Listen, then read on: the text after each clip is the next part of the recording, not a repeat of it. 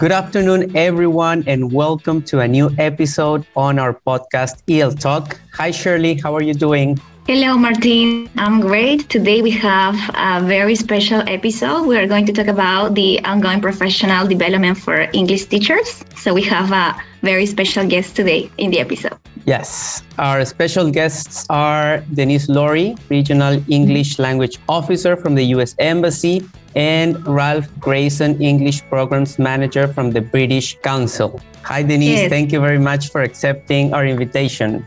Hello, Ralph. Hello. Thank you very much for being here. So let's start with our first question. Uh, Denise, what does RELO do? And can you tell us a little, a, a little bit about it, please? Sure. So RELO stands for Regional English Language Office, and we are, are a part of the U- United States Department of State. And we oversee U.S. Embassy English language programs uh, throughout the region. Uh, the Relo Andes or Relo Lima covers seven countries in the Southern Cone in Andes region. And we consult with and advise governments, uh, ministries of education, universities, binational centers, teaching uh, associations on English language programs and policies. Uh, we also provide resources and professional development opportunities to English language teachers, uh, we organize conferences and workshops, and uh, we produce materials for the teaching and learning of English. That's a lot. And you have a, a very small team, right? You're, you're yes, not that many do. people. So it's, it's not just me, it's also uh, Karina Garcia and Marcela Raffo, uh, who are locally employed staff in the, in the uh, Relo office. And I, I, like to call them the hands and the feet of the, the Relo office because nothing would happen uh, without their hard work. Great. And uh, Ralph, what about uh, the British Council? Uh, can you tell us a little bit about it, please? Sure. The British Council is a, an organization, a UK organization that basically works on um, cultural, rela- cultural relations and uh, and the arts. Uh, we call it, in general, we call it cultural engagement, right? Um, and we work in th- mainly three areas which are English, uh, education, and arts.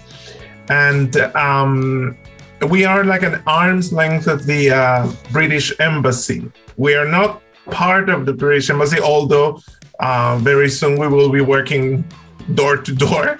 but um, but no, we are we are an organization that was uh, uh, origin that originated as a charity in the UK, but we work very close with the with the embassy. They look at the the consular aspect of uh, the UK in Peru, and we look, as I said, we look at the um, cultural program at, uh, at the cultural engagement uh, program. Great, thank you. As Denise mentioned, right, we have different uh, projects. We, as English teachers, we know that we have to nourish ourselves, right, in order to improve our teaching practice. And that related to that, Ralph, what do you think English teachers need to develop professionally?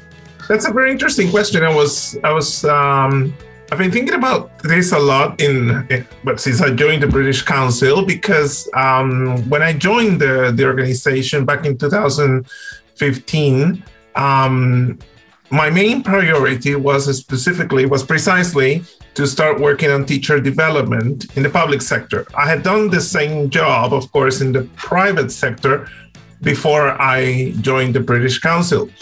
And uh, I found out something very interesting about working for the British Council, which was um, the what we call the teacher development framework. Right, And um, this has been developed, of course, this framework has been developed uh, based on research that the British Council um, has carried out throughout many, many years. Right. So we got to the point in which we said, precisely that question. What is it that teachers need in order to develop professionally? And um, we established several things okay? I'm going to just briefly mention them. But um, i think it all, it all starts with uh, the, the three obvious um, aspects right? Which are uh, language proficiency. A teacher needs to be proficient. Uh, it's very challenging when teachers are not proficient in English, at least to a B1 level of the Council of Europe uh, reference framework, because um, when they are not at that level, it's very difficult for teachers to access um, professional development opportunities. So, in our case, the British Council, all our professional development uh, program is designed for teachers who are B1 and above. So, the first thing is language proficiency. We know that most teachers are B1, some of them are B2, C1, C2s, etc. The second thing that's necessary, of course, is an, uh, an education, a general education qualification. And in Peru, we have teachers of all sorts. We have teachers who only have a secondary school degree and then go into teaching. We have teachers who have reached bachelor's degree, others who have master's degree, and some others that have PhDs, who knows, right? But an educational qualification, a general one, I think it's very important. It can be a background in, I don't know, in arts, in literature, in uh, they can be BAs in translation, whatever whatever gave them like an like an um, general post school degree, let's say post secondary uh, degree, uh, and then ideally they should also have the third component, which is a, spe- a specific uh, English language teaching qualification. It can be an initial teacher training certificate. It can be a diploma in English language, like, for example, a TESOL diploma or a CELTA. Um, it can be, or a Delta. It can be uh, a bachelor's degree again, you know, like a second, like a second career in uh, in English language teaching. It can be a master's degree in education uh, with a focus in English language teaching, a PhD again, etc. I think those three elements are the let's say the foundation here. Um, and then as we as the teachers transit this uh, this career path this educational path at the same time we know that teachers are really concerned about professional development. And um, if you look at the framework i was telling you that the british council has developed we have defined 12 specific um, to have a specific uh, let's say um, strategies that teachers need to develop as they acquire more and more experience. And there are of course training development activities that can strengthen those 12 areas. I can tell you about those 12 areas you know but of course it will be a lot uh, but maybe we can discuss them as we go along, right? Well, yeah, thank you. I mean, that's a really um, that's a great experience for teachers because in a way the components that you mentioned and besides that we have even more help them in a way to gain experience also in the teaching section but beside that uh, through life no and the teacher never stops learning so never that's really Yes, that's really interesting. And related with that, uh, the teachers have, as you mentioned, projects that the British Council give them in order to improve their their learning styles or their teaching experience as well. Exactly. We the British Council provides um, professional development opportunities in those 12 areas. Just, just to mention a few, for example, one of the key areas, one of the key development areas in the teachers, of course, planning lessons and courses, right? That's one of the key elements. A teacher needs to know how to plan their lessons and courses. And of course, this can be from an initial teacher training level to, uh, an, let's say, an expert level. The same happens with other other development areas, like for example, understanding learners, that ability to understand students and how they learn.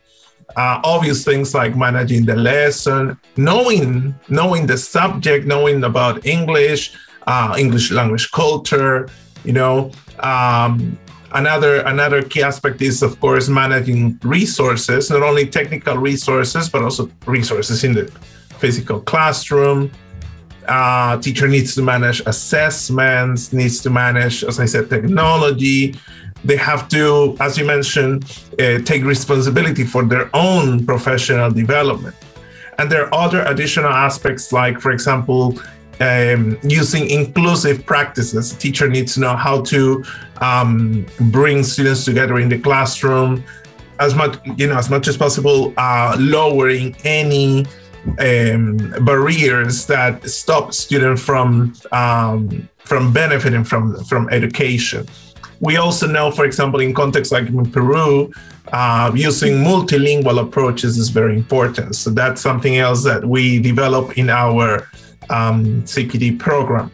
Um, soft skills as well. Teacher needs to have, you know, uh, needs to develop progressively uh, soft skills. You know, like working in collaboration, working in a, working as a team, etc. Uh, and finally, one of the last things that uh, that's in our framework is understanding educational policies and practice. You know, because each teacher works in a specific context. Like, for example, in the in the public sector, um, teachers really uh, need to understand all these policies provided by the Ministry of Education. If they work in the in the in the private sector, they need to understand organizational policies and manage them and adapt them to what they can do in the classroom. Yes, as you mentioned, those are really powerful tools, and as well as the British Council can give a teacher, no? So that's mm-hmm. really mm-hmm. uh, wonderful. Yes, Martin. Uh, so I wanted to ask the same question to Denise. Uh, what do you think teachers need to develop professionally? Well, I think that Ralph covered a, a really broad range of uh, you know of, of, things that they need. I you know I would simply add or or maybe summarize in saying that what we call 21st century skills, which uh, some of these I think were skills that we needed to have before the 21st century, but you know that it, it includes things like you know critical thinking skills, creativity, uh, information literacy, technological literacy, leadership, um, social skills, and you know I would say emotional intelligence as well. Uh, and I think you know one of the things that that uh, sort of took us all by surprise uh, was you know the pandemic that um, basically I think sort of added a few skills on there that we need to have as well, and that is you know uh, uh, connecting with our students. Uh, in, in, a way that we weren't accustomed to before, because now uh, you know, we've seen, especially in Peru, that that it's you know we're, we're back to face-to-face classes now, but we weren't for a very long time, and I think teachers had to sort of develop on their own um, a lot of these skills uh, that now, uh, you know, in our programming, for example, that we're trying to include as well, because uh, we don't know what the next challenges are going to be. But I do think that those are all skills that we need to uh, sort of also identify that, that should be a part of any professional development plan for, for all teachers, but especially for English language teachers as well.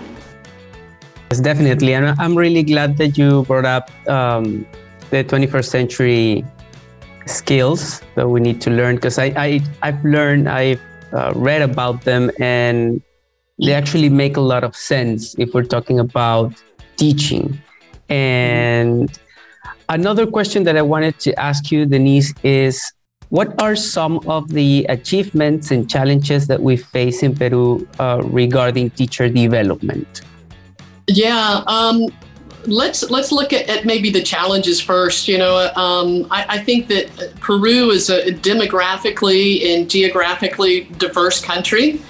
Um, you, you, know, you have just about every uh, geographical setting there is. You have uh, uh, some people. It's, it's not that uh, not everyone is a native uh, Spanish speaker. There are a lot of indigenous languages that are first languages, uh, and then Spanish is a second language, and then of course English would be you know a, a third or a fourth language for many of those.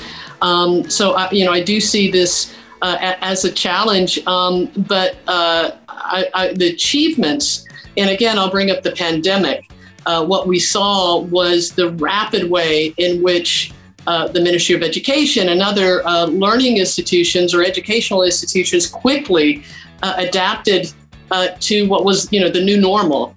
Um, and you know, we got to see that firsthand. And I think Ralph and I both uh, were fortunate enough uh, to be able to partner with with Minedu and with some other uh, institutions who provided their teachers with these rapid resources. Um, and, uh, you know, I, I, was amazed, you know, and of course, I think, you know, every country in the world went through this. Uh, but I did see that there was in Peru, and perhaps uh, it may, maybe it's not special to Peru, but I think Peru did it especially well. There was a real sense of community among uh, you know, the, the educational institutions uh, and the educational uh, um, community that I think that helped, uh, you know, helped the the teachers of Peru to adapt more quickly.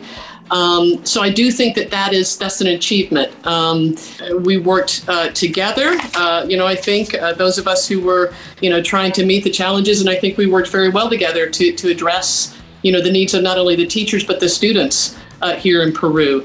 So, uh, you know, again, I, I, think that was just amazing, you know, the way uh, you all and we all came together in those times. And I would definitely call that a, an achievement, a good example of an achievement here. Yeah, that's right. And I think um, every student and teacher was really lucky to have both the British Council and RELO helping them uh, with these resources. And I'm glad that they're there because the resources also helped the teachers understand the way uh, we could use English to also uh, teach, I don't know, about what's going on in the world or teach them about diversity and other subjects. So yeah, that was that was I think a, a really important achievement. Uh, what about you, Ralph? What do you think about the achievements and challenges that Peru face regarding teacher development?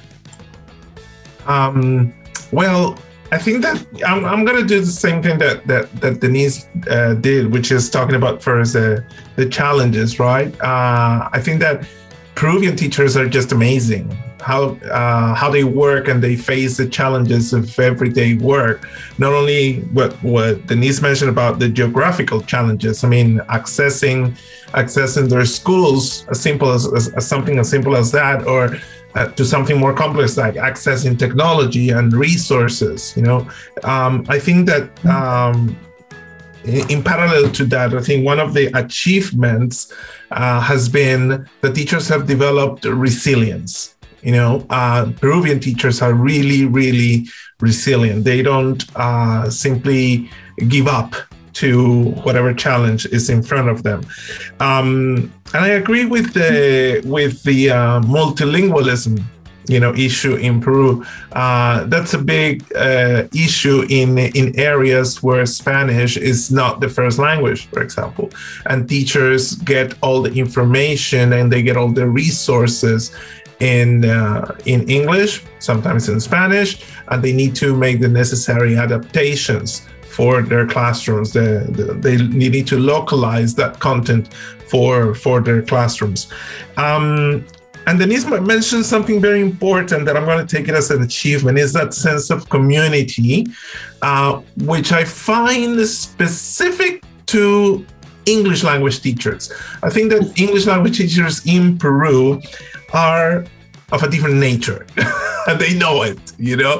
They they they feel special. They um they are like a, like like a special group in the uh in in in the education landscape. Um and they quickly develop those bonds and they create their own communities of practice their own networks. They are always eager to share their knowledge to share what they've done in um, in continuous professional development events, for example, um, and that's quite an achievement in Peru. From now, if if you ask me from the British Council side, for instance, what's the biggest achievement I've seen reflected in in in what we do? Is that precisely that sense of community brings about some interesting engagement, like a, like a wish to be permanently engaged with their professional development.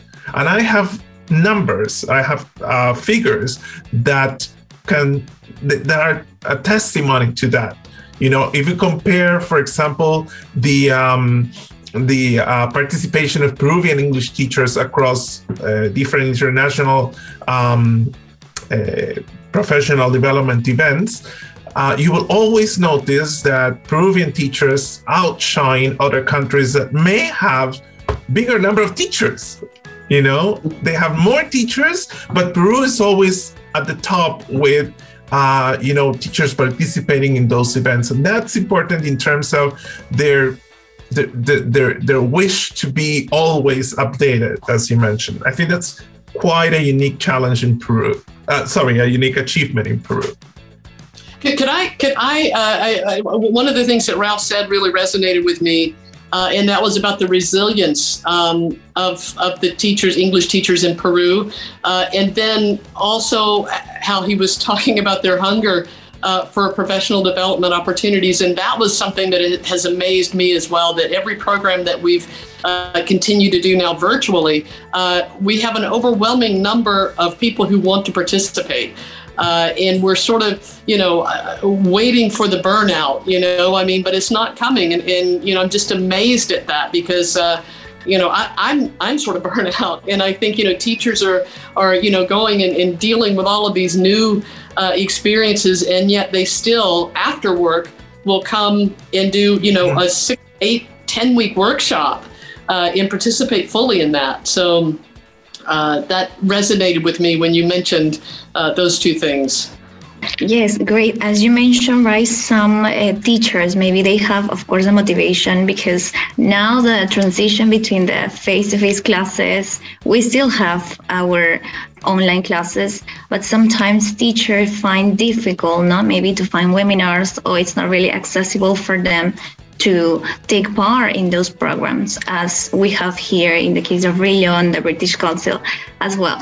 Uh, in that case, what do you think, Ralph, that international cooperation can help our English teachers to develop that professionally?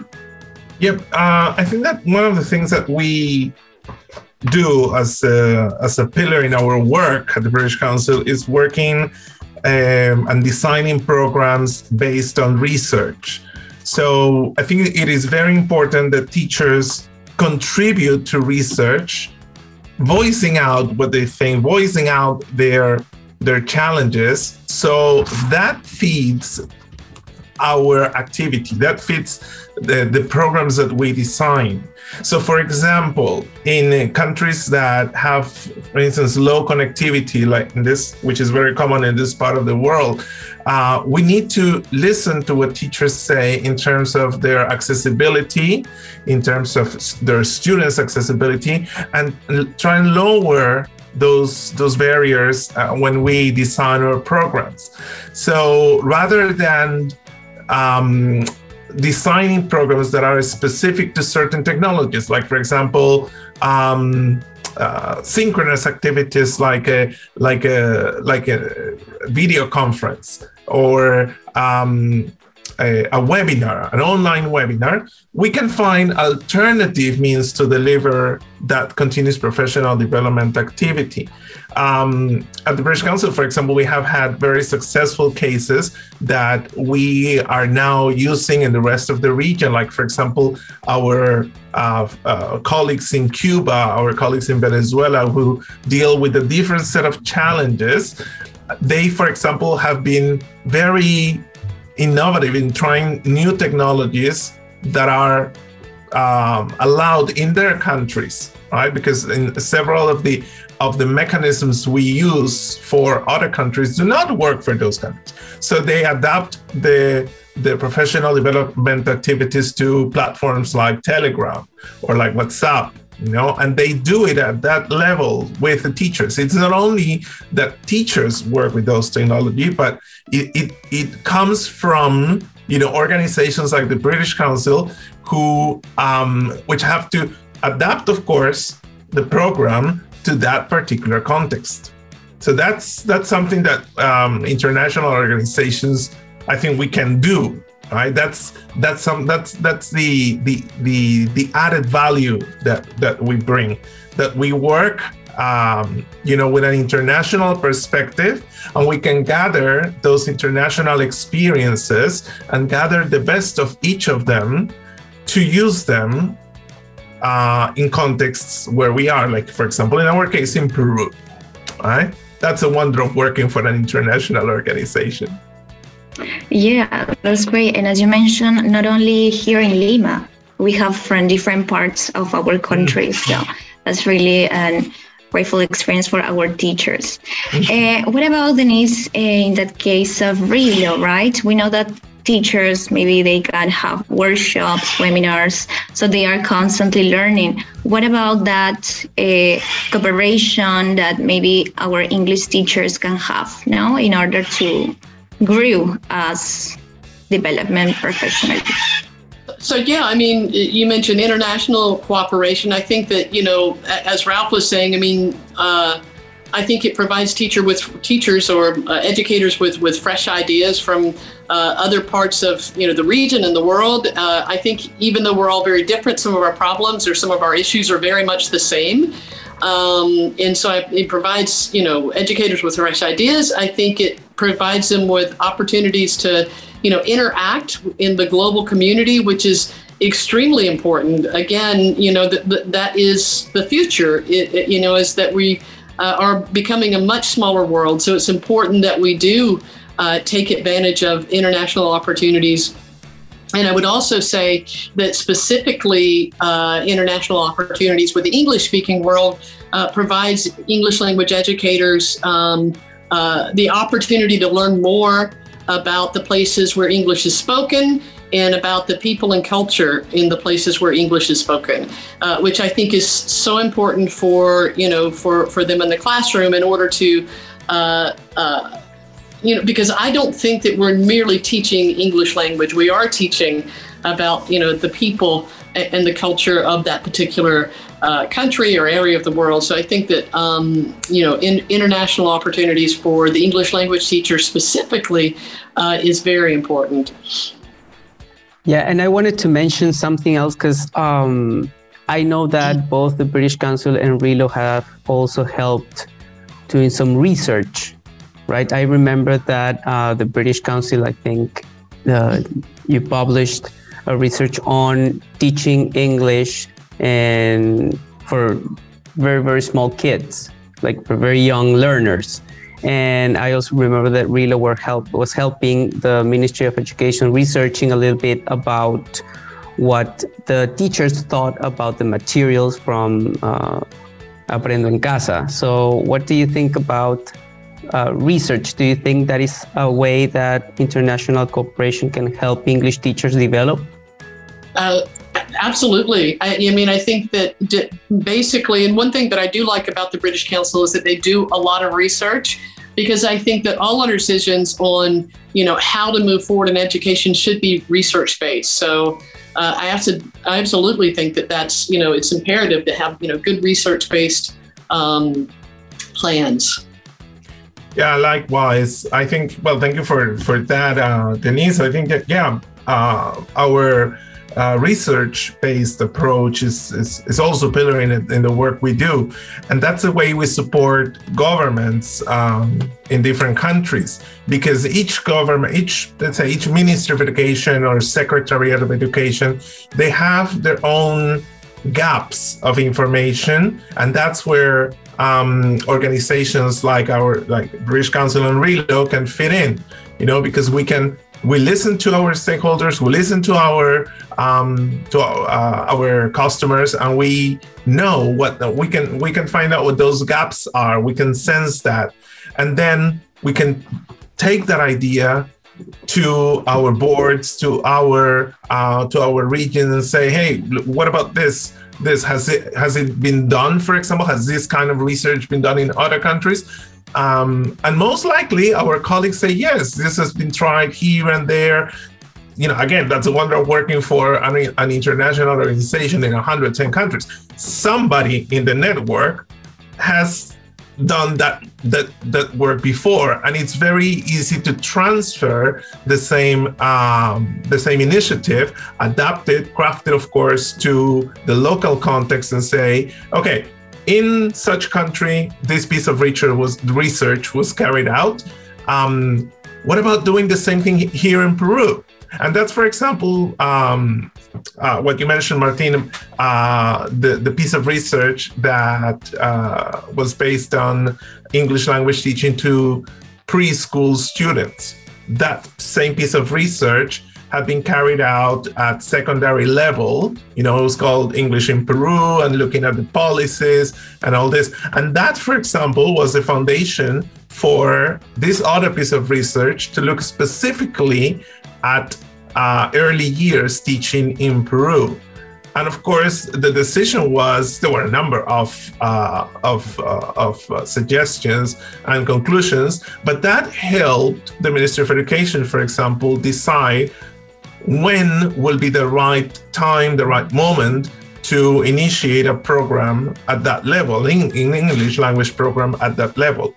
Probably it's not now, but they already have that research foundation to make decisions. I think that's that's important. Uh, that's an important element. Yes, Thank you, Ralph. Thank you, Denise, very much for all the information you gave us. We are pretty sure our teachers that are listening this episode are going to be really uh, grateful and, of course, expecting now they can access or wait up about the information that us really as a British Council can give them.